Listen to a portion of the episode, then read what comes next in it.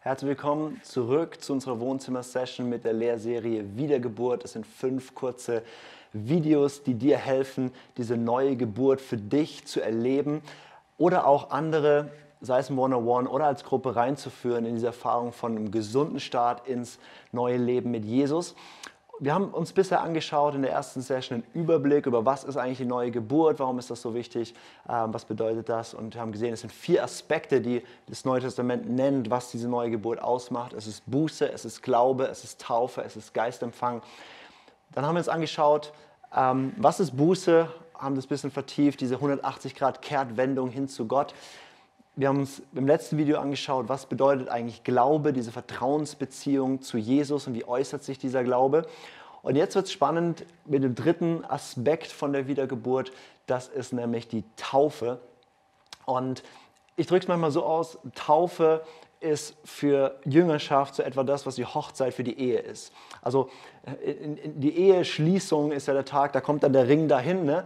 und da ist davor schon was passiert, man, man liebt sich, hat sich einander versprochen, aber in der Hochzeit sozusagen, in dieser Feier wird es öffentlich, wird es sichtbar und wird es auch ein Bund, der sozusagen äh, gültig ist. Und die Taufe kann man so ähnlich vergleichen. Man hat schon ein bisschen einen Weg mit Jesus und das drückt sich dann aus und wird sichtbar und öffentlich durch die Taufe.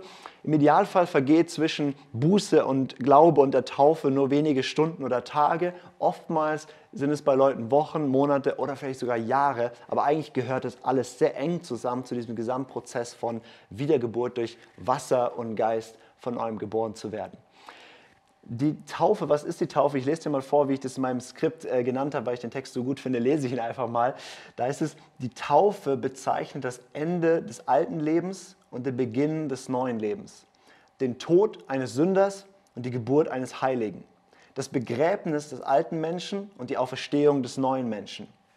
In diesem Bad der Wiedergeburt, Titus 3, Vers 5, wird der Mensch aus Wasser geboren, Johannes 3, Vers 5.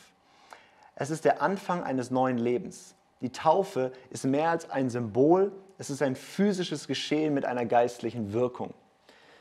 Das heißt, die Taufe ist nicht nur so nice to have, sondern was wir dort machen, oder was dort geschieht, ist, wir entscheiden uns, uns taufen zu lassen. Jemand tauft uns, aber Gott handelt da drin. Es ist ein geistliches Geschehen. Es hat eine große Wirkung und ist nicht so nur ein nettes Add-on, wo man überlegen kann, ob man das tut, sondern nein, die Taufe ist eigentlich der erste Gehorsamsschritt oder der erste Ich folge Jesus-Schritt, wo sich der Glaube in Taten zeigt. Nämlich, ich glaube Jesus, ich vertraue ihm und er sagt, tut Buße und äh, wir sollen uns taufen lassen. Und das machen wir dann. Wir lassen uns taufen und es ist eine geistliche Wirkung, die da stattfindet. Und es sind mindestens vier vier geistliche, kraftvolle Dinge, die geschehen in der Taufe und die möchte ich dir hier kurz erklären. Das erste, was die Taufe bewirkt, ist, die Bibel nennt das die Waschung von Sünden. Apostelgeschichte 22, Vers 16 heißt es, also lasst euch nun taufen und euch abwaschen von euren Sünden. Oder es wird genannt das Bad der Wiedergeburt. Und ähm, wie in einem normalen Bad, ja, wenn du ein Bad nimmst, dann wird dein Körper gereinigt und du bist danach wieder so frisch und aller Schmutz ist weg. Genau das ist die geistliche Wirkung von der Taufe. In der Taufe geschieht etwas, nämlich die Waschung von Sünden. Und jetzt sagst du vielleicht, ja, aber ich dachte, wenn ich meine Sünden bekenne, dann werden sie vergeben. Und was ist jetzt dann mit der Taufe? In dieser ganzen, ganzen Darstellung von Buße, Glaube, Taufe, Geistempfang das ist ein bisschen schematisch, es geht mehr ineinander über und es hängt enger zusammen, aber es ist eine tatsächliche Wirkung, die auch in der Taufe stattfindet, von meine Sünden werden gewaschen und ähm, ähm, es wird was in mir wegge, weggebrochen an Schmutz, was da war.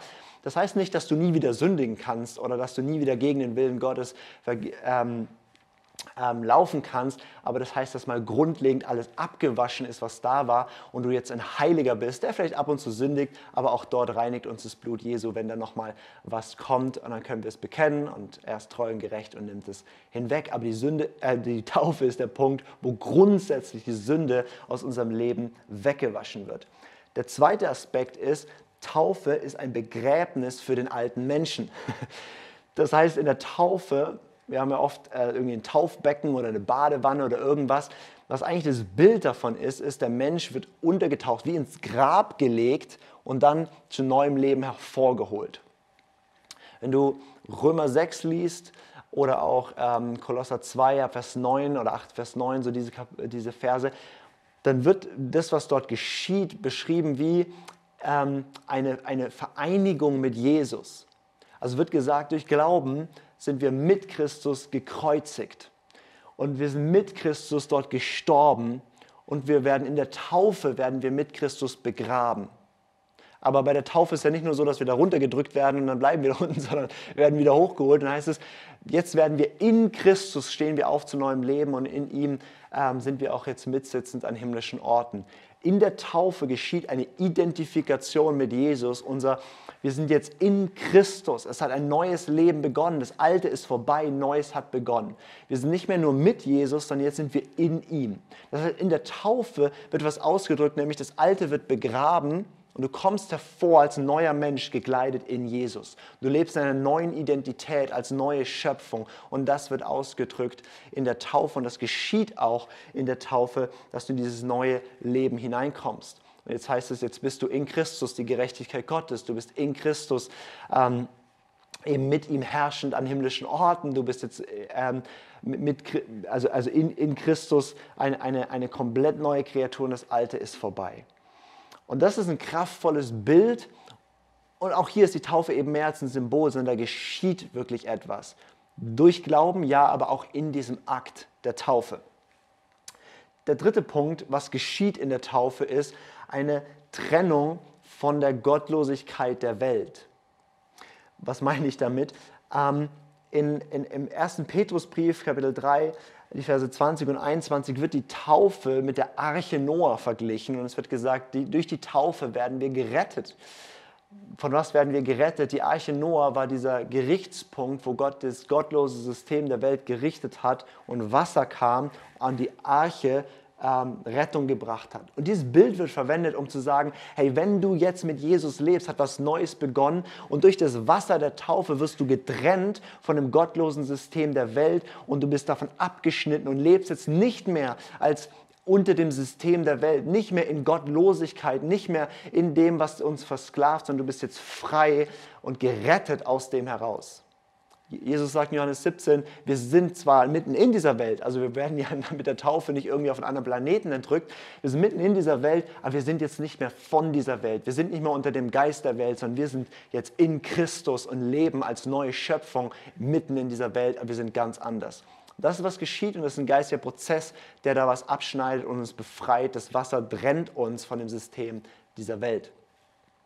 Und der vierte Aspekt ist, ähm, in 1. Korinther 10 ähm, wird verglichen die Taufe mit dem, was Mose erlebt hat mit dem Volk Israel. Die sind aus Ägypten herausgezogen und standen dann vor dem Meer. Das Meer hat sich geteilt, sie sind durch das Meer, durch das Wasser hindurchgezogen und sind dann ähm, und das, die, die, die, die Armee des Pharaos hinterher und die wurde sozusagen ähm, von, dem, von dem Wasser dann ertränkt. Und dieses Bild wird gebraucht, um zu erklären, was die Taufe ist, nämlich du bist durch deinen Glauben, durch deine Buße, du bist umgekehrt, du bist aus, in Anführungszeichen, Ägypten herausgegangen und durch die Taufe gehst du hindurch durch dieses Wasser und wirst getrennt von geistlichen Mächten der Finsternis.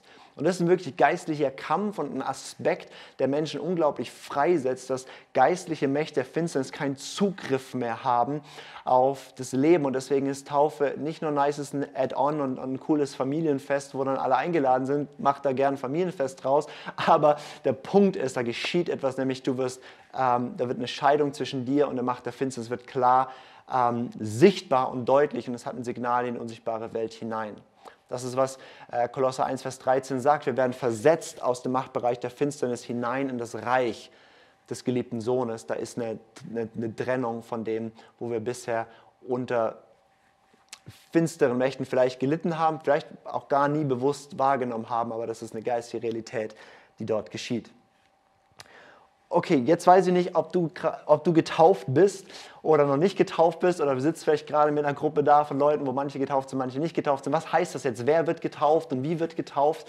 Getauft wird eigentlich derjenige, der Buße getan hat, an Jesus glaubt. Der nächste Schritt ist, er wird getauft. Und das braucht keine fünf Jahre Vorbereitungszeit, sondern das ist eigentlich etwas, was wir in der Apostelgeschichte sehen, was sehr, sehr zügig passiert ist. Wir haben eine Geschichte, wo Philippus mit einem, einem Kämmerer aus Äthiopien ähm, zusammen redet und der versteht das Evangelium durch das Lesen von Jesaja und dann, dann sagt er, sagt er, okay, was hindert mich dann, mich taufen zu lassen? Und Philippus sagt gar nichts, wenn du in deinem Herzen glaubst. Und er tauft ihn an Ort und Stelle. Der hat seit paar Minuten verstanden, wer Jesus ist und wird direkt getauft. Das heißt, ähm, da brauchst du kein, kein, keine lange Zeitspanne. Manchmal ist da auch eine Zeitspanne dazwischen, ist auch nicht ganz schlimm. Aber mein Punkt wäre einfach, ähm, nimm das als nächsten Schritt, wenn du noch nicht getauft bist, dass du entweder in die Kirche, in die du gehst, in die Gemeinde, wo du bist, in der Gruppe, mit der du unterwegs bist, dass du ihr klärt, okay, ähm, wie machen wir das dann mit der Taufe? Das kann in einem relativ privaten Rahmen in der Gruppe stattfinden, das kann auch in einem sehr öffentlichen Gottesdienst stattfinden,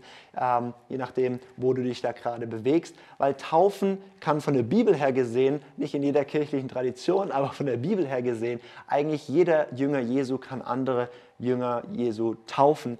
Und ähm, das heißt, ich habe schon erlebt, äh, ein sehr privates Setting, wo Leute irgendwo im Swimmingpool getauft wurden. Und ich habe oft erlebt, wie in Gottesdiensten ähm, das stattfindet. Der Punkt ist einfach, mach es und schau in deiner Umgebung, was ist da möglich, was ist da dran. Und ähm, das ist hier so der, der nächste, nächste Schritt. Und das Verständnis in der Bibel von Taufe ist, das Wort an sich bedeutet untertauchen oder eintauchen. Deswegen ähm, ist das Verständnis in der Bibel, wie auch getauft wurde, ist, Menschen wurden in Wasser hineingeführt, wurden untergetaucht und hochgetaucht. Ähm, das, das ist, was dieses Wort ausdrückt. Und ähm, wir haben natürlich heutzutage die Situation, dass viele ähm, als, als Kind getauft wurden. Und das eine große Frage ist, wie geht man damit um? Grundsätzlich, was wir in der Bibel sehen, ist, wir sehen, es ist Buße da, es ist Glaube da und dem folgt die Taufe und die Taufe geht dem nicht voraus. Deswegen ist meine persönliche Ermutigung an Menschen, die sagen, ich habe jetzt ganz frisch Jesus kennengelernt oder ich, ich habe jetzt, hab jetzt diesen Glauben wirklich entdeckt für mich, sich ähm, bewusst taufen zu lassen, mit untertauchen in dem Setting, wo man ist. Da kann man vielleicht auch ein paar Gespräche führen, je nachdem, was, dein, was deine Situation gerade ist, in welcher Kirche du bist und so weiter. Ähm, aber diesen, diesen Schritt zu gehen, zu sagen, ich mache das als einen bewussten Glaubensschritt und ähm, äh, genau, lass mich dort taufen und ähm, gehe dann auch den nächsten Schritt von Geistempfang ganz bewusst, falls es nicht schon stattgefunden hat. Das Thema Taufe, da gibt es ganz viel zu sagen und in christlichen Kreisen gibt es auch ganz viele verschiedene Meinungen. Ich versuche das möglichst knapp runterzubrechen, auf was wir einfach in der Apostelgeschichte sehen. Und dann ähm, stehst du ja auch nicht allein, sondern hast Leute um dich herum, die dir nochmal helfen können, wie das in deinem Leben sortiert wird. Wichtig ist, Taufe ist kein nettes Add-on, ist nicht irgendwas, was wir nach 20 Jahren mal machen sollten, sondern ist eigentlich was, was sehr zügig als Teil der neuen Geburt stattfinden sollte. Wenn es bei dir schon seit 20 Jahren du an Jesus glaubst und nicht getauft bist, dann lass nicht weitere 20 Jahre vergehen, sondern geh diesen Schritt an, lass dich taufen. Und wenn du Leute anleitest in Jüngerschaft, die lernen Jesus kennen, dann mach es sehr, sehr zügig, ähm, welcher Rahmen dann auch immer der richtige ist.